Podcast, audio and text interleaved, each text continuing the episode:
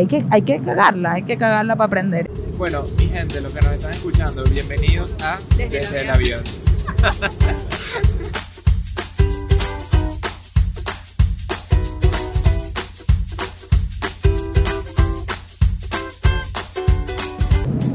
Hola a todos, aquí les habla Michelle de Hello Fears Y aquí Adam Stramhacks. y hoy les traemos un capítulo muy muy muy chévere porque, bueno, primero que nada es el capítulo número 15 y el 15 es nuestro número la suerte, que es súper casualidad. O sea, cuando yo era chiquita y me abrí mi primer email, se van a súper reír, pero era, se los digo, Dilo, dilo, dilo. Ya dijimos lo de Nelson Bocarando, hay que decir esto. Mi email cuando yo era chiquita era la Cifri 15. Yo era una niña cifrina y tenía cierto orgullo al respecto, ahora tengo mucha vergüenza. Y eh, cuando conocí a Adam y empezamos a hablar y me da su email, eh, su email era Stramba15. Y yo, ¿cómo que tu email es Stramba15? El mío era, era la Cifri 15. Y me dice, sí, ese es mi número de la suerte y de hecho su camisa de béisbol Claro, toda la vida mi- mis uniformes de béisbol, todos mis uniformes de deporte era el 15. Ese siempre ha sido mi número. El tuyo es el 15 y nos casamos. Sí, nos casamos un 15 de octubre. A propósito, no. No. Fue la fecha que tocó.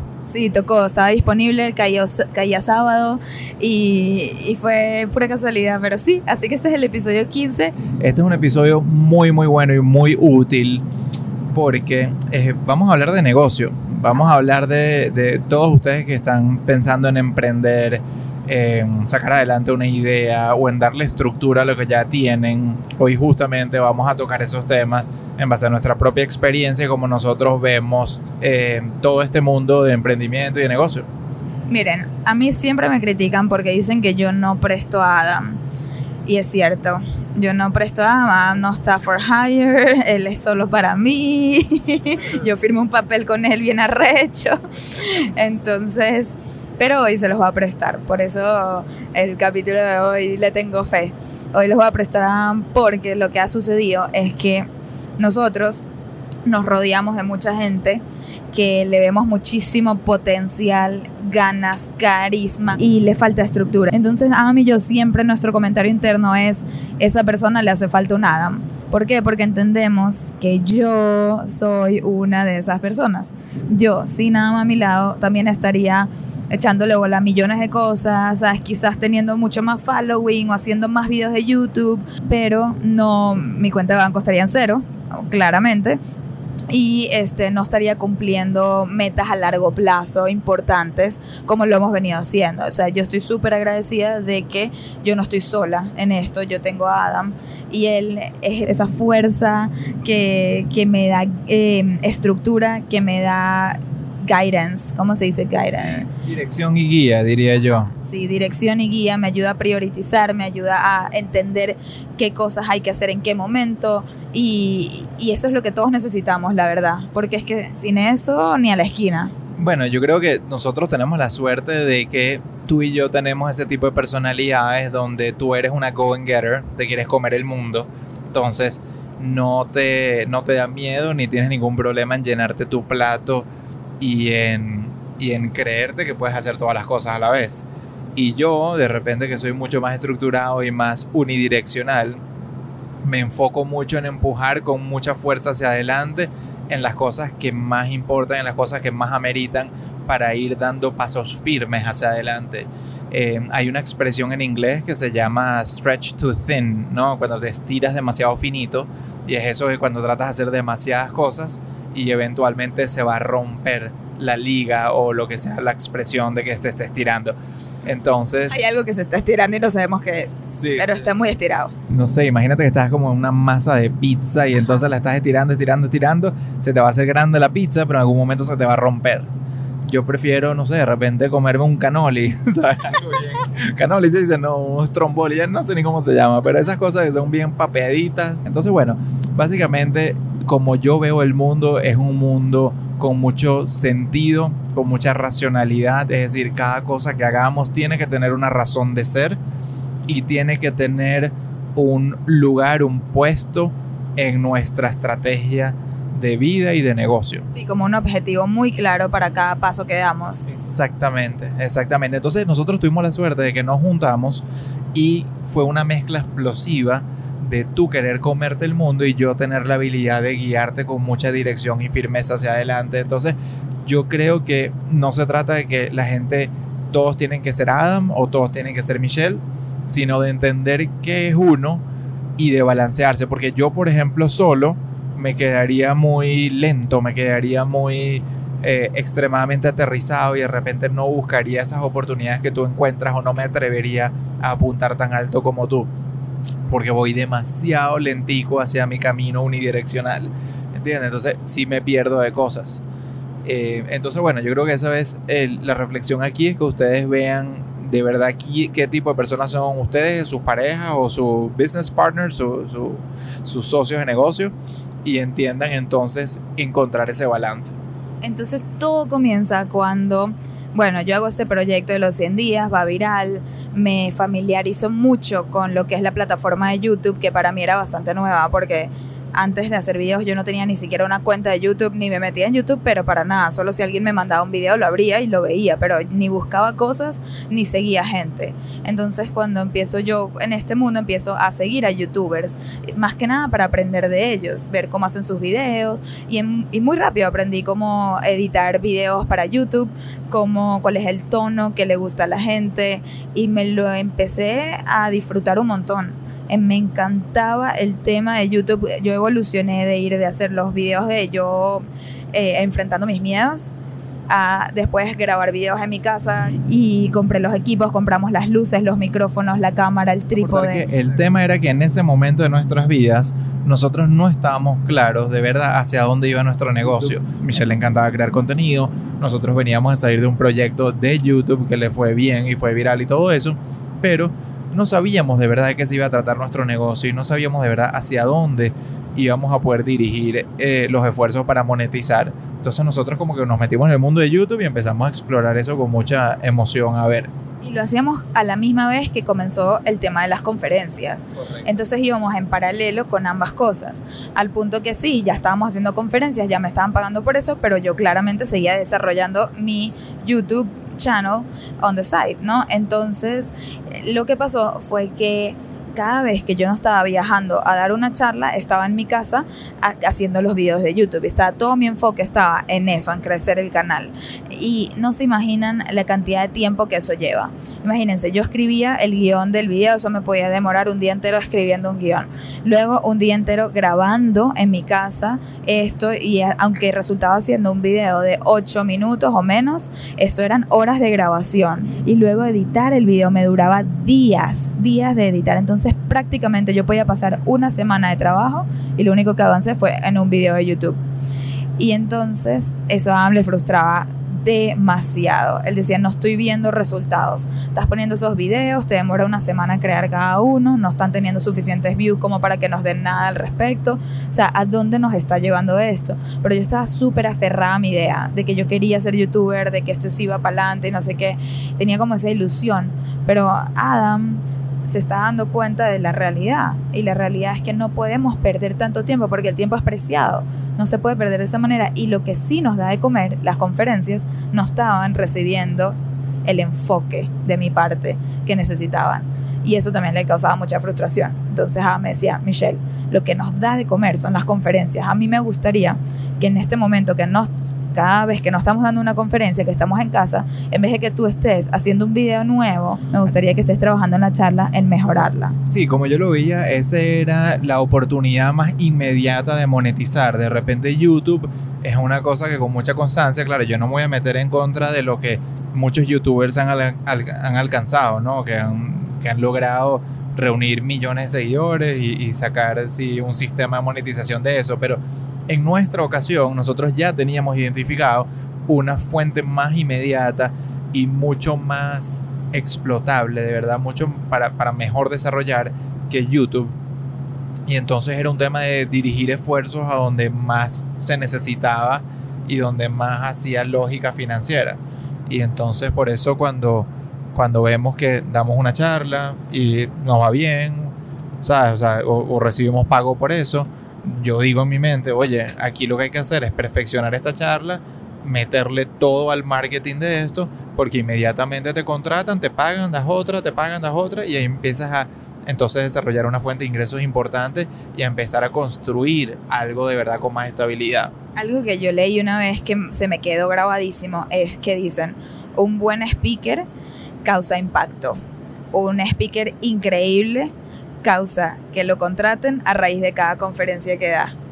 Y yo en ese momento dije, wow, ahorita yo estoy en la etapa de buen speaker porque veo que se está causando impacto, pero no me estaban contratando a raíz de mis conferencias, entonces estábamos teniendo que invertir dinero en publicidad, en es mucho esfuerzo y tiempo en llamar a gente, en buscar cada charla, cuando idealmente uno se monta en la tarima, da un, un trabajo, o sea, hace un trabajo tan bueno que la audiencia misma te refiere y te empiezan a contratar. Y ese es el punto que estamos hoy en día.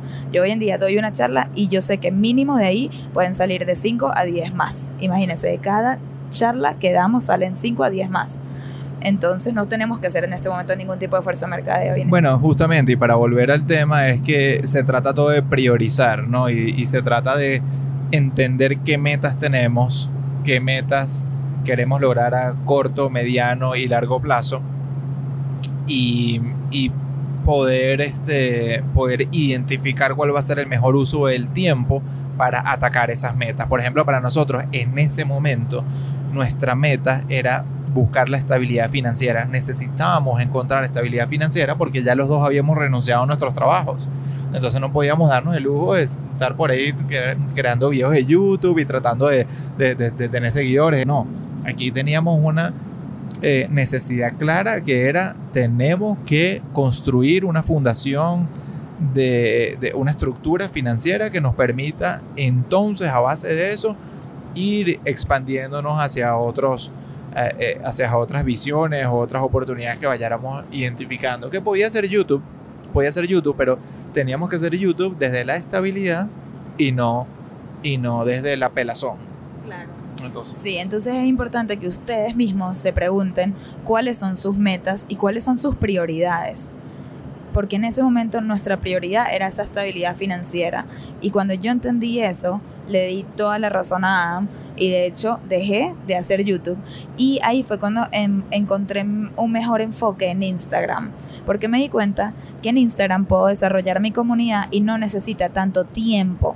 Eso de hacer videos me estaba quitando semanas de trabajo, pero hacer un post me di cuenta que si uno encuentra una imagen que a uno ya le gusta, que está alineada con el mensaje de uno y con la marca de uno, y, creas un caption, ¿cómo se dice? El texto de la imagen de manera muy muy profunda, que se relacione con tus seguidores, que añada valor, eso es suficiente y eso a mí me puede tardar 10 minutos.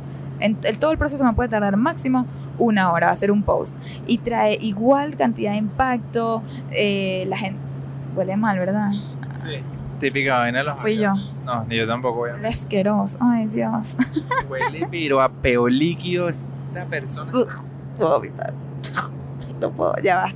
Pausa, pausa, pausa. Coño, no me traje mi. No me traje la bufanda ni la colonia. Si no, no puedo ni hablar. ¿Qué clase de podredumbre? Ok, sí. Si no han escuchado el episodio de los hacks de viaje, ahí hablamos qué hacer en estas ocasiones, pero las, no lo hicimos.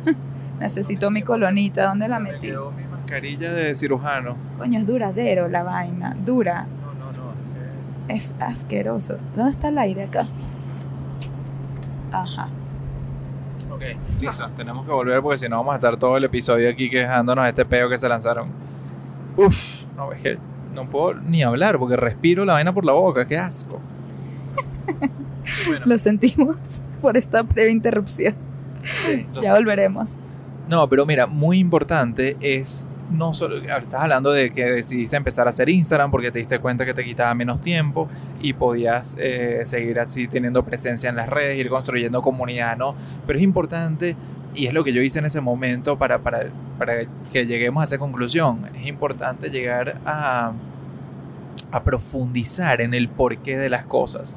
No solamente ah, no, bueno, déjame hacer Instagram porque me tarda menos. No, ¿qué significa eso? Significa que cuál es tu meta que quieres lograr con YouTube o con Instagram o con las redes. Tu meta era construir comunidad, tu meta era construir lo que se llama el social proof, ¿no? Que eh, tengas una presencia que, que, que, que pues tengas una cierta reputación social, ¿verdad? ¿Y qué impacto va a tener eso para tu negocio? Es decir, ¿por qué querías tener esas cosas? Bueno, porque eso te va a dar validación para que te contraten para más charlas o para eventualmente escribir un libro o para poder hacer colaboraciones con marca. Es decir, tienes que preguntarte el por qué de las cosas. Porque en ese entonces, entonces, o sea, en ese caso, entonces sí puedes ya determinar, ok, entendiendo todas estas cosas que quiero lograr, estoy entre YouTube e Instagram. Y entonces ahí dices, oye, vamos a poner el tiempo y el esfuerzo en la balanza y dice, bueno, Instagram también me sirve para construir social proof, también me sirve para ir creciendo una comunidad, también me sirve para más adelante monetizar con marcas. Entonces ya ahí se hacía mucho más fácil la decisión y el entendimiento de por qué YouTube en nuestro caso no nos valía la pena. Entonces pregúntense de los proyectos que ustedes tienen en mente o ya están ejecutando, cuáles les están quitando tiempo de en verdad enfocarse en esas metas que los van a llevar a lograr las, cosas que quieren lograr ustedes a corto plazo.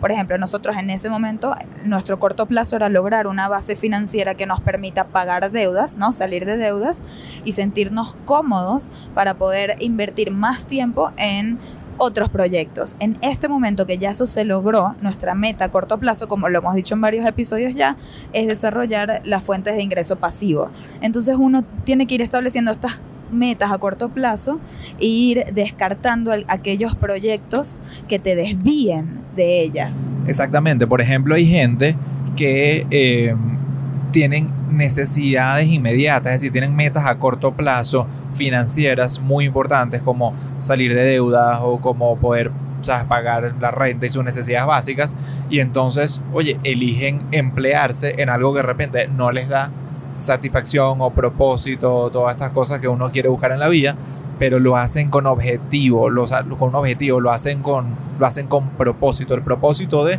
estructurarse financieramente mientras al mismo tiempo van, toman su proyecto como un, como un proyecto, o sea, su, proyecto de convicción, su proyecto de propósito, lo toman como un side hustle, un proyecto de lado.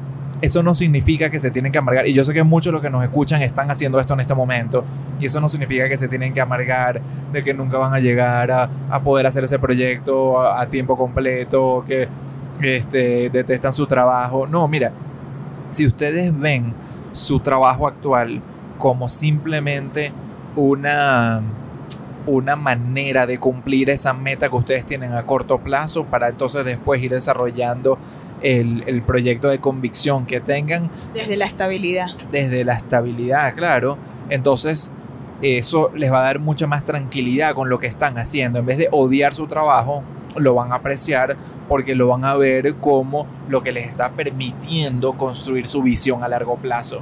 Y es así, la visión a largo plazo de ustedes a pesar de que no quieran hacer ese trabajo, la visión a largo plazo de ustedes se construye y, tiene un gran rol un trabajo que de repente a ustedes no les gusta hoy en día. Pero eso es lo que le está permitiendo a ustedes hoy en día armar la estructura y la solidez necesaria para que, para uno, darle tiempo a su proyecto de emprendimiento, a su side hustle, uno, darle el tiempo probarlo como modelo de negocio y construirlo orgánicamente, lentamente, mientras ustedes pueden ir pagando sus cuentas con tranquilidad. Por eso yo recomiendo demasiado que no salten del barco de un día para otro, es decir, no, no, no salten al vacío solamente porque tengan una idea súper chévere y, y después se vean uno o dos meses eh, más adelante pelando y, teniendo que renunciar a ese proyecto porque, porque, no, porque no fue viable, porque no le funcionó, porque dejaron la estabilidad.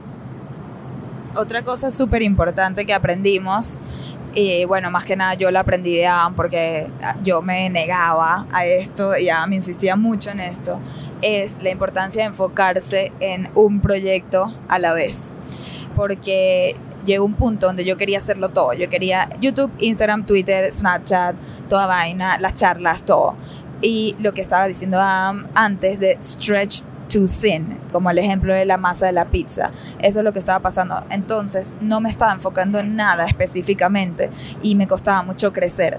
Entonces este es un consejo que les tenemos que es, hay que enfocarse en un proyecto a la vez si uno quiere hacer avance.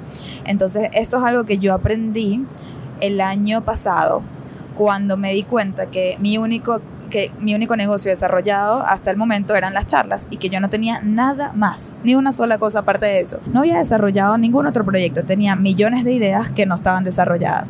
Entonces, cuando ya me sentí muy estable con el tema de las conferencias, ya se estaba regando la voz sola, ya dejamos de promocionarnos a nosotros mismos porque eso estaba pasando orgánicamente, en ese momento entendí que tengo que enfocarme en una cosa a la vez. Y ahí fue cuando decido hacer el, el, libro. Y no es que hacer el libro, es hacer el pitch para el libro.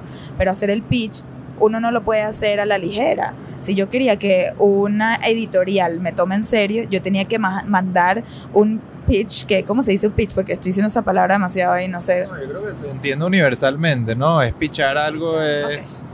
eh, eh, es una propuesta. Una propuesta, exacto. Yo tenía que hacer esa propuesta lo más fuerte posible para llamar la atención de las editoriales y para eso tenía que dedicarme. Entonces, por un mes entero, dejé de hacer cualquier otra cosa, o sea, obviamente mantenía mis conferencias, pero en cada momento libre que yo tenía, en vez de estar haciendo post o mercancía o tantas otras ideitas por ahí que yo tenía regadas que hacía, este, decidí enfocarme únicamente, y esto fue algo que Adam me exigió que haga. Con, este, mucha, con mucha, frustración y, y, eso fueron sudor, lo que, o sea, lo, lo que tuve que sacar yo para que te enfoques en eso, porque otra vez tú y la gente que ha escuchado los podcasts anteriores, eh, entenderán cuando yo hablo de cuando uno procrastina, es cuando uno entiende en verdad lo que uno más quiere y lo que uno más le gusta hacer tú procrastinabas totalmente con tu Instagram y con hacer estos proyecticos ahí de que no llevaban a nada. Como por ejemplo el tema de la mercancía, que lo, lo, mencionaste brevemente y fue un mega barranco para nosotros a nivel de negocio, en invertir tiempo y dinero en, en desarrollo de mercancía. Entonces, bueno, para mí era demasiado importante decirte continuamente que Michelle, por favor, ponga aunque sea por un día tu teléfono sin sin hasta te lo escondí una vez, ¿te acuerdas? Te agarró el teléfono y agarró el app de Instagram y lo escondió y yo más nunca lo pude encontrar. pero bueno, después yo iba a search, ponía Instagram y salía el app, pero en verdad nunca entendí dónde lo metiste. sí, sí, debe estar escondido todavía. Pero entonces imagínense, yo decidí enfocarme solamente en hacer ese deck para el pitch del libro y me dedico un mes entero y ahí se lo mandamos a un montón de editoriales y ahí respondieron varias muy interesadas y de ahí salió ese proyecto tan increíble que fue el libro, que como, como salió el libro, como eso sí salió, yo, me, yo aprendí tanto en ese proceso de un mes, me quedé tan en shock de que así es que se hacen las cosas, entendí la importancia de dejar todo a un lado y enfocarme en eso. Entonces, por el último año de mi vida, yo lo único que he trabajado ha sido en escribir mi libro. Y ahorita estoy enfocadísima en la parte de desarrollo del plan de mercado, ¿cómo se mercadeo? El plan de mercadeo del libro y, y, de verdad que es una de las mejores cosas que le puedo recomendar a ustedes. Enfóquense en un proyecto a la vez y, y es demasiado difícil y toma demasiada valentía toma valentía decirle no a otras cosas. Porque cuánta gente creen que se me acerca a mí a decirme, Michelle, tuve esta idea, ¿por qué no desarrollamos juntos esto? O Michelle, te quiero pitchar para este programa o para... Y yo tener que decirle no a oportunidades porque estoy tan enfocada en, en el proyecto que me importa tanto en este momento que hay, que hay que cerrarlo, hay que ir del principio a fin y después abrir nuevas fronteras. Es que un proyecto sin estrategia es simplemente un capricho. Y eso es lo que nos pasaba con muchos de los proyecticos que agarrábamos porque sonaban divertidos o porque sonaban interesantes. Pero si no hay una estrategia, si no hay una razón de por qué de verdad eso va a sumar a nuestra visión y a nuestras metas a mediano y a largo plazo, entonces se hace un capricho. Y el mundo está lleno en finanzas, esto se llama muy interesante porque en finanzas también ocurre que uno escucha cosas por todos lados y te dicen, el amigo al lado dice, ay, invierte en, Apple, invierte en Tesla, invierte en oro, invierte en esta compañía. Todo eso se le llama ruido, noise, porque son todas estas distracciones que la vida te lanza y te desenfoca de lo que en verdad te tienes que eh, te tienes que preocupar y de verdad lo que te va a llevar a tu próximo paso. Entonces muchas veces tenemos que cerrar así como la visión para ver hacia adelante. Es como esas, eh, esas vainas que le ponen a los caballos de carrera como para que únicamente vean hacia adelante, no se distraigan con los caballos de los lados. Igualito ocurre en la vida. Y aparte de estrategia, que es lo principal, creo que lo segundo es compromiso. Y, compromiso significa tal cual eso también, es dejar todo a un lado porque tú ya te comprometiste con un proyecto. Y y es difícil después decirle no a todas las otras cosas, pero tienes que honrar el compromiso que tú hiciste. Algo, por ejemplo, que nos pasó con el tema de la mercancía. Yo estaba muy empeñada y encaprichada en que yo quería gente que use mi ropa con mensajes motivacionales para que me vean en la charla y después se lleven ese mensaje con ellos, ¿no? Tenía toda esta ilusión, pero no tuve el suficiente compromiso como para aprender que la mercancía es un negocio nuevo, algo que no conocemos, que nunca hemos hecho en la vida y que no se trata simplemente de sacar camisas, lanzarlas al mundo y que eso va a rodar de por sí solo. Eso nada, nada rueda solo. Todo hay que hacerlo rodar. Si yo iba a sacar mercancía, pues yo tenía que haber tomado cursos de cómo se hace mercancía y cómo promover mercancía y tener una, ¿cómo se llama? Una campaña alrededor de la mercancía, cosa que no hice, simplemente la saqué, la puse ahí, no se, no se vendió y la terminamos donando a Venezuela. tú, tú pensabas, me acuerdo cuando frustradamente me decías y que, no sé, este, yo, yo, no sé qué más hacer, puse estas camisas súper bonitas, estos diseños, los puse ahí y nadie me los compra. Y yo que coño, Michelle, ¿qué espera? Que vas a poner las cosas ahí por arte de magia. Eh, eh, eso la gente va a venir a comprártelo como loco a tu página web. Imagínense esta frustración el día que yo saco mis cadenitas, no sé si saben, pero yo vendo y si las tengo, si las quieren, están en mi página michellepoller.com, ok. Yo vendo estas cadenitas de oro y plata que dicen Brave. Y eso para mí fue tipo el mega logro de mi vida haber sacado este producto. Estaba tan orgullosa porque a mí me parece espectacular. Son chokers aparte. Total que el día que la saco, con toda mi emoción, hice un photoshoot y todo. Y cuando lo saco, no tengo ni una venta. Pasan dos horas, ni una venta. Pasan tres horas y tengo una venta. Y me emociono y digo, ok, una venta. A la hora siguiente la persona me pide un reembolso. me dice que, ay, te la compré, pero en verdad me arrepentí. Me di cuenta que no tengo la plata para gastar. Costaba, bueno, cuesta 50 dólares creo. Este, en la página web. Y me dice, ¿me puedes devolver la plata? No me mandes la cadena. y qué coña. Lloré, lloré. O sea, ese día no, fue un día de depresión para mí y me costó mucho entender que esto no pasa así. Y entonces al aprender eso, porque hay que, hay que cagarla, hay que cagarla para aprender. Y, y, al aprender eso, pues entendí que, por ejemplo, mi libro no, va, no voy a hacer ese mismo error.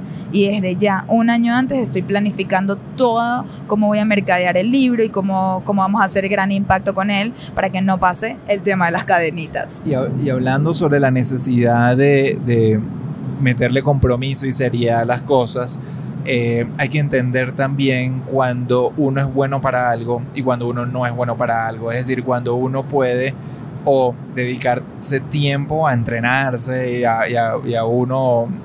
Perfeccionar la manera como uno hace las cosas o a delegar ciertos, ciertas tareas, ciertos trabajos y más aún eh, entender la importancia de muchos componentes de nuestro negocio y si son tan importantes aprender a delegarlos a personas que sin duda alguna lo haga mejor que uno, para que entonces nosotros nos podamos enfocar en lo que sí somos buenos y en lo que sí queremos crecer de verdad. Por ejemplo, a mí me gusta mucho diseñar, pero yo entendí que primero no soy la mejor en eso, aunque lo disfrute y para muchos de ustedes les parezca que lo hago muy chévere y todo, para mis estándares yo sé que no soy la mejor y aparte no tengo el tiempo de dedicarle a eso. Entonces cada vez que yo necesito algo de diseño, en vez de ponerme yo a hacerlo, trato de delegar eso, siempre estoy colaborando con ilustradores o contratando diseñadores para, para, estas pequeñas tareas que sí las podría hacer yo, pero alguien las puede hacer mejor y así no me quita tiempo a mí.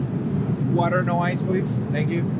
Exacto, por ejemplo, en mi caso, y, y yo creo que es lo que aplica más importante hacia el éxito que estamos teniendo hoy en día en nuestro negocio, es que yo al principio eh, como estábamos, tú sabes, resolviendo entre tú y yo así, mientras podíamos levantar este negocio desde cero, pues había que ponerse las distintas cachuchas y había que simplemente eh, atreverse a resolver, aún así que no fuese tu campo de experticia, ¿no? Entonces yo al principio me encargaba de toda la parte de eh, administrativa, de contrato, de negociación y de búsqueda de nuevos clientes corporativos, institucionales, es decir, clientes para las charlas, le eché pichón y lo levantamos hasta cierto nivel nuestro negocio, hasta el año 2017. Eh, yo estaba a tiempo completo haciendo eso. Al mismo tiempo iba desarrollando relaciones institucionales con otros, con agencias que se encargan de conseguirnos también más conferencias. Y bueno, eso me llevó a también eh, tener la oportunidad de en un momento dado como que firmar con una agencia, con un management company, una compañía que se dedica exclusivamente a manejar speakers, que es básicamente manejar la parte de back office administrativa, manejar la parte de negociación. Eh, yo me di cuenta, Michelle, que yo no era bueno cerrando el deal al precio que yo quería. Puede ser un tema de que era tu esposo, entonces tenía así como de repente, ¿sabes? una debilidad porque porque muy cercano a ti. Y puede ser un tema del idioma, que de repente, o sea, siendo inglés no mi primer idioma, no me sentía como tan tigre a la hora de vender y a la hora de, de, poder convencer a gente. Y puede ser también un tema de ventas. Yo no creo que a mí se me da natural la parte de, de vender yo soy una persona muy que como que me da ladilla empujar, empujar, empujar y vender. O sea, a mí me gusta como que, mira, aquí está mi producto, si te gusta, cómpralo y si no, vete para el carajo, ¿sabes?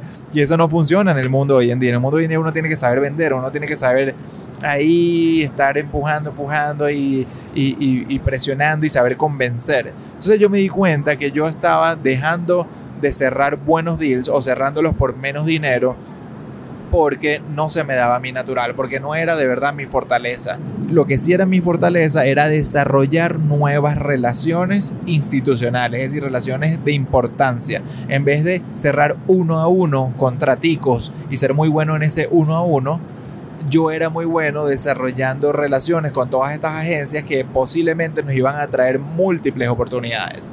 Y eso lo hice de buena manera hasta el punto que logramos firmar exclusivamente con el mejor management company de speaking que hay y y eso fue una decisión difícil porque eso significaba que íbamos a dejar un gran porcentaje de nuestras ganancias como comisión a esta, a esta agencia. Y al principio era como que, wow, valdrá la pena dejar esa gran tajada de nuestros ingresos a un management company, porque aparte era exclusivo, quiere decir que de ahí en adelante todo, todo lo que hagamos tenía que pasar por ellos. No es que yo podía conseguir unas cosas y las cobraba al 100%, no, todo lo que paga, todo lo que nosotros íbamos a hacer había que dejar una tajada a ellos porque ellos le iban a manejar de ahí en adelante. Y fue una decisión difícil, pero fue una decisión muy basada en entender que estábamos delegando una componente eh, primordial, un componente clave en nuestro negocio, que era poder cerrar el deal al precio que era y poder tener mejores eh, oportunidades. Es decir, leads más calificados, mejores clientes. Entonces yo bajo esa premisa dije, confía en que estás delegando en algo muy importante a las mejores personas y vamos a pagar ese costo eh, de referidos si es necesario. Bueno, desde que lo hicimos nos cambió la vida por completo. Nuestro negocio más que triplicó y, pues el beneficio ha sido eh, inmediblemente mejor al, simplemente costo de tener ellos eh, como pagándole comisiones. Para nosotros eso fue una decisión de crecimiento. Yo hablo mucho esto en mis charlas, que cada decisión que tomamos en nuestra vida, de las más pequeñas a las más grandes, siempre vas a tener dos opciones mínimo, ¿no? Una opción que te va a llevar hacia la comodidad y otra opción que te va a llevar al crecimiento. Y yo digo que la mayoría de las veces la opción de crecimiento es la que más da miedo y de esa manera a veces podemos entender cuál es la opción de crecimiento, porque es muy difícil a veces distinguirlas.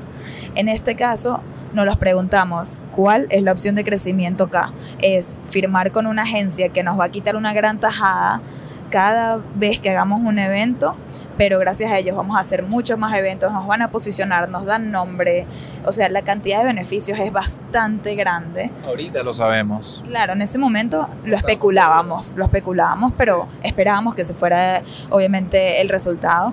O nos quedamos en la comodidad de nosotros seguir haciendo nuestro negocio aquí a la machimberra, eh, cerrando deals por menos precio pero quedándonos el 100%, ¿no? O sea, la gente un poco más que como agarrada, como orgullosa, agarrada o, o, de mente de escasez. Muchas veces la gente con mente de escasez tiende a proteger demasiado lo suyo, sus ingresos y eso, y tienden a quedarse con una torta más pequeña. Es el famoso ese de ¿qué prefieres?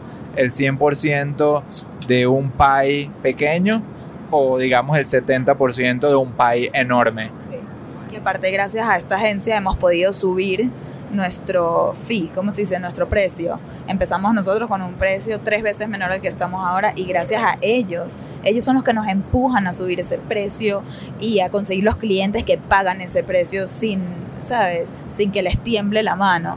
Y para nosotros de verdad ha sido de las mejores decisiones que hemos tomado y esa es una decisión que le doy todo el crédito a Adam porque él fue, yo no me atrevía, yo no me atrevía a tomar decisión y él al final dijo, sí, vamos a hacer esto.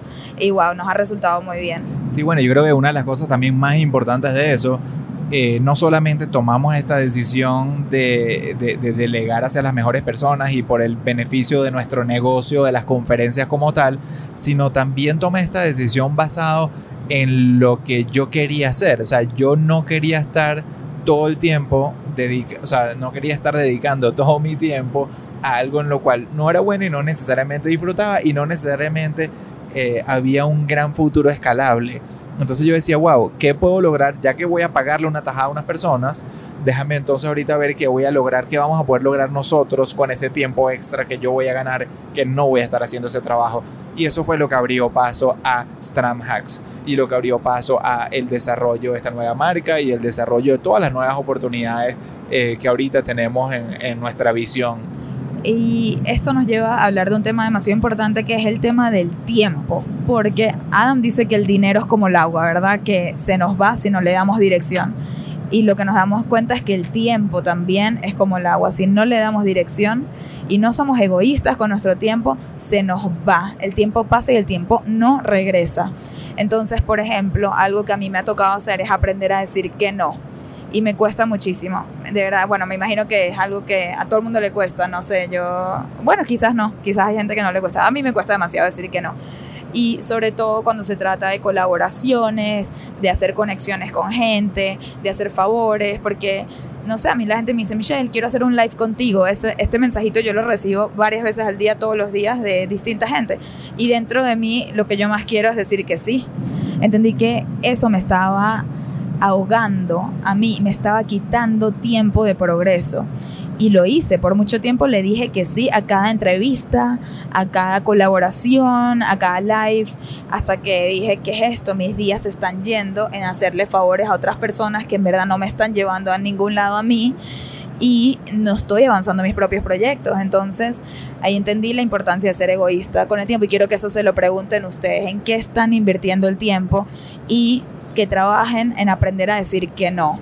Y, por cierto, quiero aprovechar esto para hacer un rant o una simplemente, ¿cómo se dice rant? Una, una reflexión. una reflexión y una aclaratoria aquí para todos los que nos están escuchando. Es que, señores, si van a pedir algo de alguien, es decir, toda esa gente que nos escribe, ¿ok?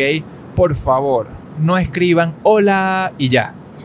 Eso es lo que más odiamos. Hola. detestamos que alguien simplemente nos escriba, hola, ¿qué más? Y ya. O por ejemplo, hola, ¿van a estar en Nueva York tal fecha? No, no escriban eso, señores. El tiempo de uno es demasiado preciado, el de nosotros y el de ustedes. Vayan al grano, digan exactamente qué es lo que quieren comunicar. Si tienen algo que ofrecer, si ustedes piensan, por ejemplo, que nosotros eh, podemos sacar valor o hay algo mutuo que podemos sacar valor de verdad de una propuesta, entonces vayan directo al grano. Hola, mi Michelle, mira, me encanta lo que hacen, whatever. Aquí está, esa, se me ocurrió esto, o hago esto, tengo esta propuesta para ustedes y me encantaría conversarlo si a ustedes les parece. Se trata de entender que en la vida es así. Uno si quiere pedir, también tiene que dar. Y entonces en el mismo tema del tiempo, y ya para concluir, el último tema que queremos tocar acá es la importancia de darse a uno mismo fechas de entrega, que en inglés lo llamamos deadlines. Porque uno cuando es emprendedor no tienes un jefe, entonces no tienes una fecha límite para lograr tus metas. Y cuando uno no, tiene una fecha límite, entonces no trabaja con pasos firmes y rápidos y, y, ¿sabes? No le das la relevancia y la importancia. Únicamente cuando tu jefe te dice, necesito esto para mañana, tú entonces te apuras en lograrlo. Entonces, cuando uno es su propio jefe o quiere ser su propio jefe, uno tiene que aprender a darse a uno mismo esos deadlines, esas fechas límites de entrega. Por ejemplo, si yo sé que yo tengo una conferencia en tres días y que la tengo que hacer y, y, y, modificar, pues yo sé que tengo tres días para modificarla. A la misma, de la misma manera que el libro, ¿no? A mí me dieron una fecha límite, a mí me dijeron tu deadline es el primero de abril y yo trabajé como loca para el primero de abril, sin falta yo entregar ese libro. Si ese libro yo no hubiese tenido un deadline y me dicen, Michelle, aquí está el contrato, pero tranquila, tómate tu tiempo, entréganos esto cuando esté listo yo todavía nunca hubiese, o sea, estamos en junio y yo no lo hubiese entregado, no iría ni por la mitad del libro. Y esos son dos ejemplos de fechas límites o deadlines que a mí me pusieron, ¿no? Una charla o un libro. Pero de la misma manera, yo me tengo que poner mis propias fechas límites o, o deadlines. Este, es decir, mi curso online que quiero desarrollar, nadie me lo está pidiendo, nadie me lo está mandando, yo no tengo un compromiso mayor aparte conmigo misma. Entonces está en mí decir, yo quiero sacar este curso en noviembre de este año, por decir una fecha. Y realmente comprometerme y tomármelo en serio, tan en serio como si yo tuviese un jefe encima mío, respirándome en la nuca, preguntándome todos los días si eso va a estar listo en noviembre. Sí, bueno, yo creo que ayuda mucho ponerse tareas específicas de aquí hasta ese deadline para que entonces puedas medir el progreso y puedas entonces ya planificar ese progreso también. Como a corto plazo, dices. Sí, sí. Bueno, a corto, mediano, largo plazo. Si tú tienes una meta de aquí a noviembre, saber cuáles son las tareas que te va a llevar del punto A al punto B sí. y que sean tareas muy medibles. Sí. Eh, y, y, sí, te las pones incluso en el calendario. Claro. Eso es lo que tratamos de hacer nosotros en nuestro calendario. Es decir, bueno, eh, el jueves de 2 a 4 de la tarde voy a avanzar en el diseño de el landing page, sí. por ejemplo. Y algo que yo hice con el libro que me ayudó mucho es eso también. Yo firmé el contrato en julio del año pasado y me dicen que lo tengo que entregar en abril. Imagínense, de julio a abril hay que como nueve meses. Entonces era importante para mí establecerme tareas a corto plazo, como dice Adam, donde yo dije, a final de agosto quiero haber ya concluido el capítulo 1, el 2. Para final de septiembre quiero tener el capítulo 3, el 4 y la introducción. Y así iba, me puse... Y no saben lo orgullosa que estoy de mí misma, que yo respeté eso. Así sea que llegaba la última semana del mes y decía, ¡Ah! yo tenía que haber terminado el capítulo 4 este mes y no lo hice. Esa semana bloqueaba mi calendario por completo y me comprometía, me lo tomé tan en serio y por eso pude lograr la meta de la manera que la logré y aparte con calma. Porque si yo no hubiese hecho eso, hubiese llegado a abril con tanto estrés. De hecho, he escuchado de otras autoras que, por ejemplo, una amiga que conocimos en otra conferencia me dice, sí, mi libro era para julio, el primero de julio, y en junio me di cuenta que no lo tenía escrito. Y pues bloqueé el mes entero y trabajé como loca en escribir un libro entero en un mes. Y dice, más nunca en mi vida hago eso. O sea, eso me parece horrible. Ese estrés que uno se pone es innecesario. No, una locura. Yo tengo demasiada admiración por lo que tú hiciste. Yo te veía día a día cumpliendo religiosamente con tus metas, con tus tareas, con tus deadlines. Y era de verdad para quitarse el sombrero. Yo quisiera hacer una cuña que quería hacer antes y se, me pasó. Y es que cuando estábamos hablando de delegar y de, de, y de ganar tiempo, nosotros, por ejemplo, algo en lo cual yo tengo una lucha actual ahorita, y es que yo estoy dedicándole mucho tiempo a la parte de logística de nuestra vida.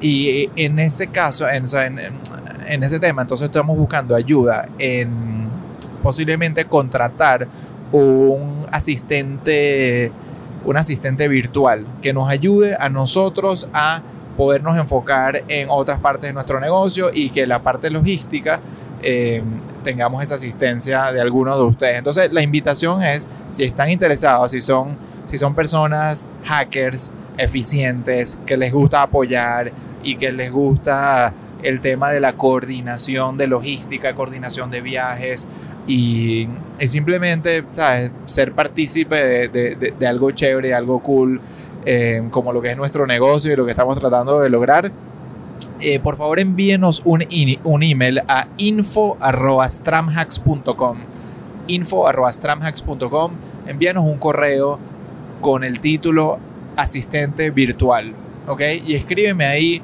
por qué serías un buen candidato o una buena candidata para apoyarnos con eso y con mucho gusto nosotros lo vamos a revisar y es algo que es nuestro próximo por lo menos mi próxima movida de crecimiento, tratar de invertir dinero y confianza en esa persona que nos va a ayudar para que yo pueda hacer más espacio y levantar mi marca eh, en, en Instagram y la parte de cursos online. Buenísimo, así que bueno, esperamos que hayan sacado mucho valor. Eh, para recapitular, queremos que se enfoque mucho en definir cuáles son sus metas.